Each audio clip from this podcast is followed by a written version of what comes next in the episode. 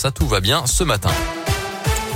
8h30 dans Scoop Matin, voici l'actu euh, locale dans l'Ain et la Saône-et-Loire. Bonjour Colin. Bonjour Mickaël, bonjour à tous. À la une ce matin, plus de 15 000 images et vidéos illicites retrouvées dans son ordinateur personnel et un disque dur également.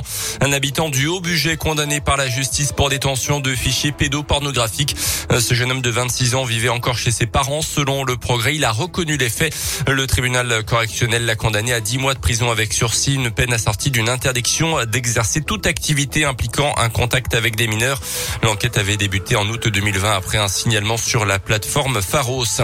La mobilisation hier en Saône-et-Loire des éleveurs de volailles de la Bresse. Le gouvernement les oblige à enfermer leurs bêtes pour contenir l'épidémie de grippe aviaire. Euh, confinement qu'ils refusent. Euh, depuis le 5 novembre, la France est en risque élevé face à cette épidémie. Euh, pas de risque d'annulation en revanche du côté des glorieuses de Bresse mi-décembre.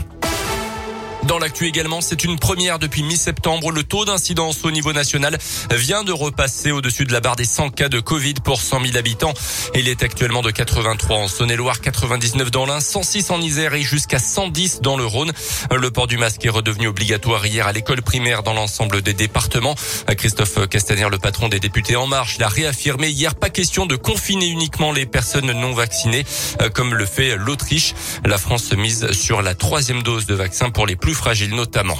Thomas Pesquet, à peine de retour sur Terre, rien ne va plus dans la station spatiale internationale. Les astronautes de l'ISS ont dû hier se mettre à l'abri en vue d'une éventuelle évacuation d'urgence. Tout ça à cause d'un impressionnant nuage de débris dans l'espace. Une porte-parole du département d'État américain évoque un tir destructeur de missiles antisatellites de la part de la Russie.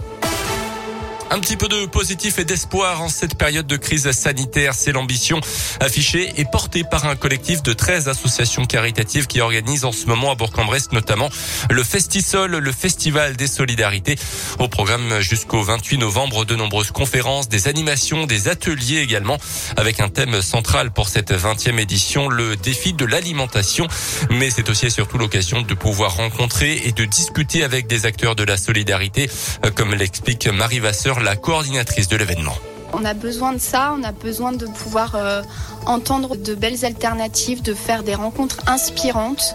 Alors bien sûr, tout n'est pas rose et les choses sont parfois très complexes et nuancées, donc on est là aussi pour montrer ça. Mais je pense que c'est bénéfique pour chacun de pouvoir se dire qu'on a un pouvoir d'agir à notre échelle individuelle, mais aussi à l'échelle plus collective. On est tous interdépendants, je pense qu'on l'a très bien vu aussi pendant la crise du Covid.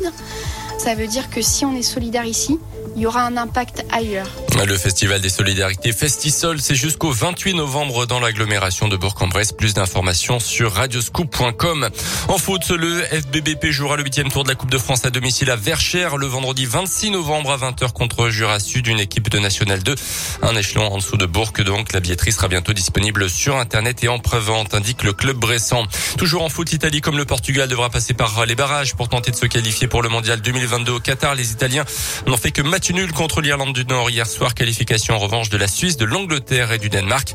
Les Bleus jouent un match sans enjeu ce soir en Finlande. Les hommes de Didier Deschamps sont déjà qualifiés depuis samedi dernier et leur carton 8 à 0 face au Kazakhstan. Finlande, France est à 20h45 ce soir. Merci Colin et euh, à tout à l'heure pour le prochain Scoop Info.